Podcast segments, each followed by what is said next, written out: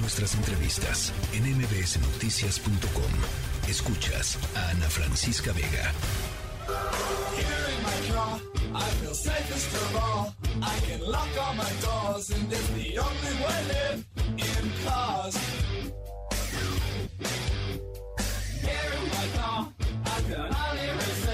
Bueno, ya platicábamos hace ratito con José Zavala eh, la cobertura de MBS en la Fórmula 1 este fin de semana.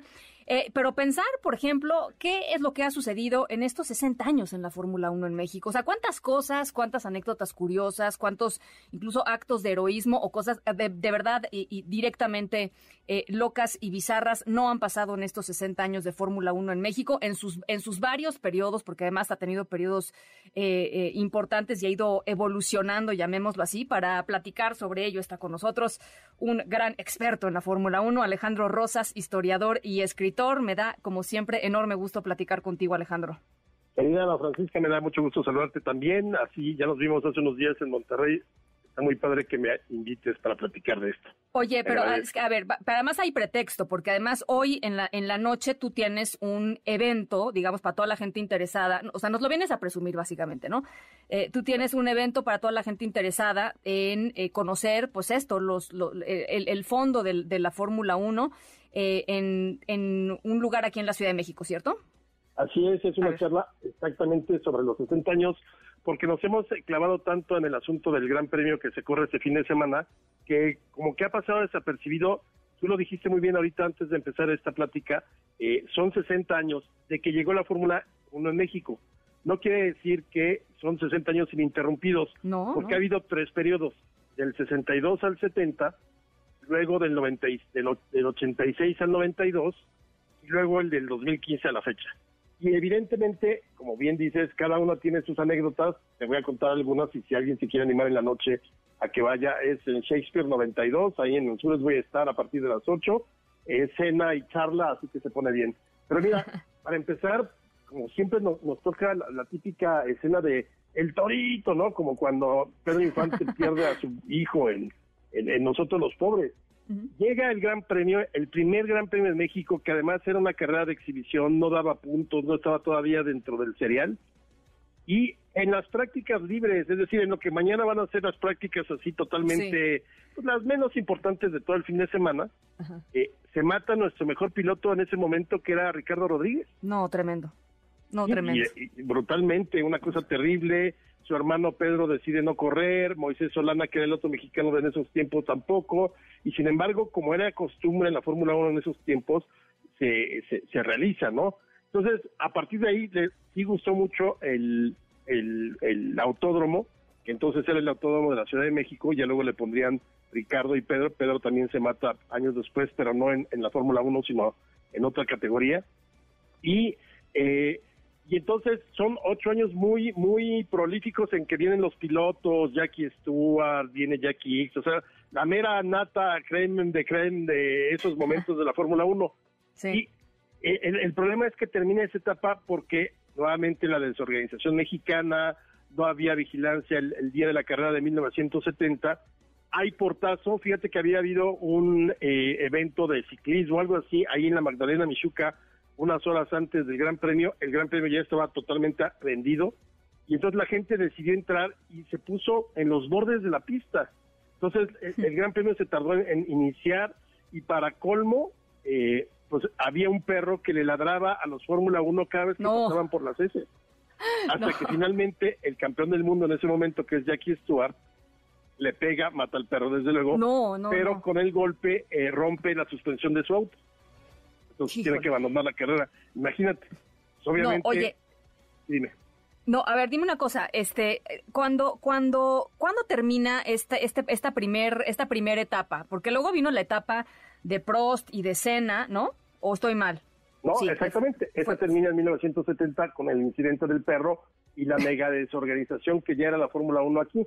Por eso la Fórmula 1 decidió retirarse y pasaron entonces 16 eh, años, desde 1970 hasta el 86, cuando eh, regresó la Fórmula 1 y fueron seis años de eh, donde vimos a Prost, donde vimos a un Senna que llegó todavía compitiendo con Lotus, ya luego regresó ya con, con McLaren como campeón, le fue muy bien. No quería mucho, fíjate que era bastante, perdón la expresión, mamila cena con respecto a México. Hay una declaración por ahí en el 92, yo no vengo a México a morir. Este, se había volteado en la, en la curva peraltada un tiempo antes, entonces hubo mucha polémica con él porque no no era como muy era muy digo era el gran piloto del momento pero aquí no quería mucho al circuito y hablaba siempre pestes de él no y ahí esa etapa independientemente de los resultados y todo se termina porque politizan el evento como nos gusta hacerlo en México resulta que en el 92 ya estaba eh, en boga todo el asunto del medio ambiente del hoy no circula y de la eh, contaminación entonces, ya estando eh, los equipos aquí instalados, ya listos para correrse el Gran Premio del 92, el gobierno de, la Ciudad de México, que en ese momento era la regencia todavía, estaba en manos de Camacho Solís, decide, o más bien sugiere que es posible de que cancelen el Gran Premio porque decían que los Fórmula 1 contaminaban más que la Ruta 100. No, bueno. Obviamente fueron ahí todos los, los picudos de la FIA más eh, los hermanos Abed, que fueron los que la trajeron a México, a demostrar que no había manera. Entonces, fue como tomar de rehén un poco a, la Fórmula 1 eh, para, para ya, ya Camacho ya empezaba a ver a querer ver la silla presidencial, aunque nunca terminó de verla por completo, lo sabemos que no fue el candidato electo por Salinas, pero sí amagó mucho y la FIA dijo, ya no regresamos a México porque no queremos ser botín de la política. Entonces, no, se volvió en el 92 a ir la, Fórmula 1. Y finalmente ahora regresó en el 2015. Creo que ahora está mucho mejor. Eh, aquí se no, me pues, a ver, pero además ya está, ya está completamente, eh, o sea, es, una, es una, es un relojito, pues, en el, en el sentido de que funciona perfectamente en México la organización, pero, pero en general la Fórmula 1 se ha profesionalizado a un nivel extraordinario, ¿no?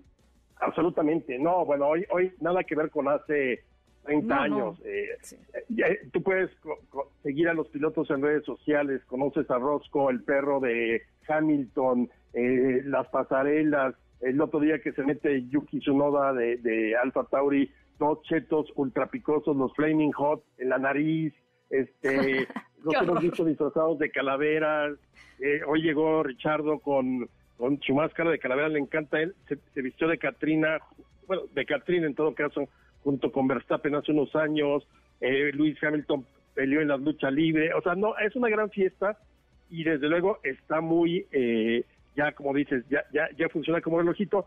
Aquí también se trató de politizar que si el asunto, que si los fifís, que si este era, era la pigmentocracia la que asistía a las carreras. Yo lo único que te puedo decir es que hay una gran afición, siempre la ha habido desde los años 50 por el automovilismo. Desde la carrera panamericana que se corría aquí, siempre la ha habido. Entonces, en los tres periodos, desde la crisis, por ejemplo, del 85 que pegó en el 86, siempre ha estado a reventar el autódromo. No es una cosa nada más de la gente que puede pagar un boleto de, para una suite de 70 mil, 100 mil pesos. Claro que los hay. Pero yo creo que la gente que va a las tribunas, yo he estado mucho tiempo, he ido muchas, a muchas tribunas, es la más bonita, la del Foro Sol, es porque es la única tribuna del mundo que es cruzada por la pista. No hay ningún otro circuito en el mundo donde la pista atraviese la tribuna. Ah, mira, es verdaderamente espectacular eso, ¿no? Pero a pesar de todo lo fifi y todo, pues ya nos hoy nos, nos, recibió este eh, los organizadores con que vamos a tener tres años más eh, de Fórmula 1, porque este era el último. O sea, hasta el 2025 garantizado Gran Premio de la Ciudad de México. ¿Por qué se tiene que renovar, Rosas? O sea, ¿por qué, por qué no, por qué no es algo permanente? O sea, está evaluando todo el tiempo si la ciudad sigue cumpliendo con, digamos, con lo, con lo mínimo, con el estándar, etcétera, y es por eso. Exactamente. O sea, hay un estándar de calidad mínimo eh, y además ahorita hay mucha demanda de, otros de, otros países que quieren su propio circuito. Claro. Entonces, eh, es muy difícil que tengan un contrato, ni siquiera los, los circuitos como Monza o como Monte Carlo te dan 10 años, o sea, te dan 2, 3, eh, creo que también eh, Montecarlo lo acaban de firmar por 2 o 3, no, recuerdo, pero sí necesitas tú estar demostrando que tu circuito está al, tiro, ¿no? Oye, pues es que 20 mil millones de pesos, que es la que es la derrama económica que se espera eh, por, por la Fórmula 1 de, de, este año, o sea, pues sí, sí se la deben estar arrebatando eh, por muchos muchos lugares del mundo. Oye, ¿y qué esperas del Checo, eh? Dime, ¿qué esperas del Checo Pérez? Yo espero que vuelva a llegar al podio. No sé si pueda ganar, eh, porque pues tiene a su coequipero que es el campeón del mundo y no es alguien que le va a ceder el paso para que para que triunfe aquí en México. O sea, están hechos para competir. Entonces, todo este la rumorología de que no, ahora este, le va a ayudar Verstappen a, a, Checo a, ganar. Checo gana es porque compitió como debía ser en la carrera.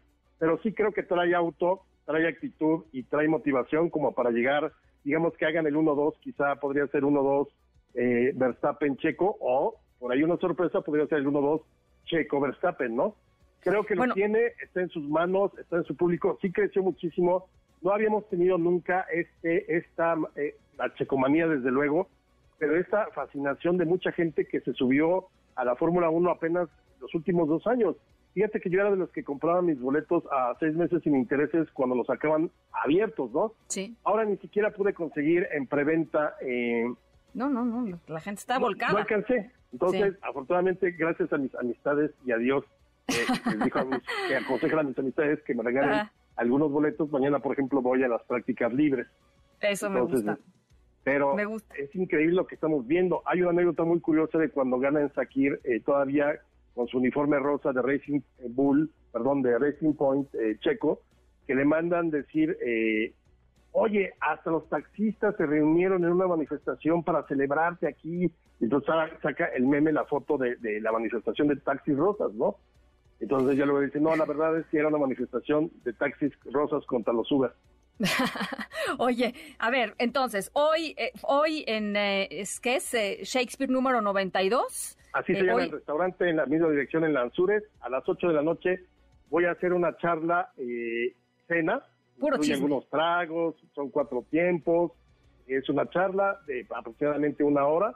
Ahí vendo mis libros también, si alguien quiere. Es que, es que yo a, eso, a eso iba, porque para quien le interese la Fórmula 1 y a quien le interese conocer más eh, a fondo el, tema de, de, dónde viene Checo Pérez, quién es Checo Pérez, eh, vale la pena muchísimo. Habíamos hablado aquí en, el, en este espacio sobre, sobre el libro editado por Planeta de Alejandro Rosas, Nunca te rindas la trepidante carrera de Checo Pérez. Alejandro Rosas y Francisco Javier González, que es un enorme eh, Es una charla, no crean que voy a hablar de los neumáticos y el tamaño y los pistones es mucho de vida cotidiana, de ese tipo, como tú mismo lo dijiste ahorita que empezamos a platicar, como todas estas anécdotas que hay alrededor de un gran premio, eh, por ejemplo, eh, vino el, Felipe de Edimburgo al cuarto gran premio y le tocó que ese año no ganara el inglés, entonces, pero fue una visita donde venía solo, entonces se vistió de charro unos días antes. hay, hay muchas cosas muy padres que contar alrededor de lo que sucedía con la Fórmula 1 y más bien es eh, como no es una, yo no soy especialista en automóviles, me gusta la Fórmula 1, pero me gusta también porque los tres periodos de Fórmula 1 que hemos tenido tienen su propia dinámica de lo que era la vida cotidiana entonces, ¿no? Lo único que sí te puedo decir es que en los tres periodos la comida ha sido igual de mala y cara. carísima, carísima, carísima. Bueno, pues ahí está, Alejandro Rosas, te mando un enorme abrazo. Gracias. Abrazo, gracias.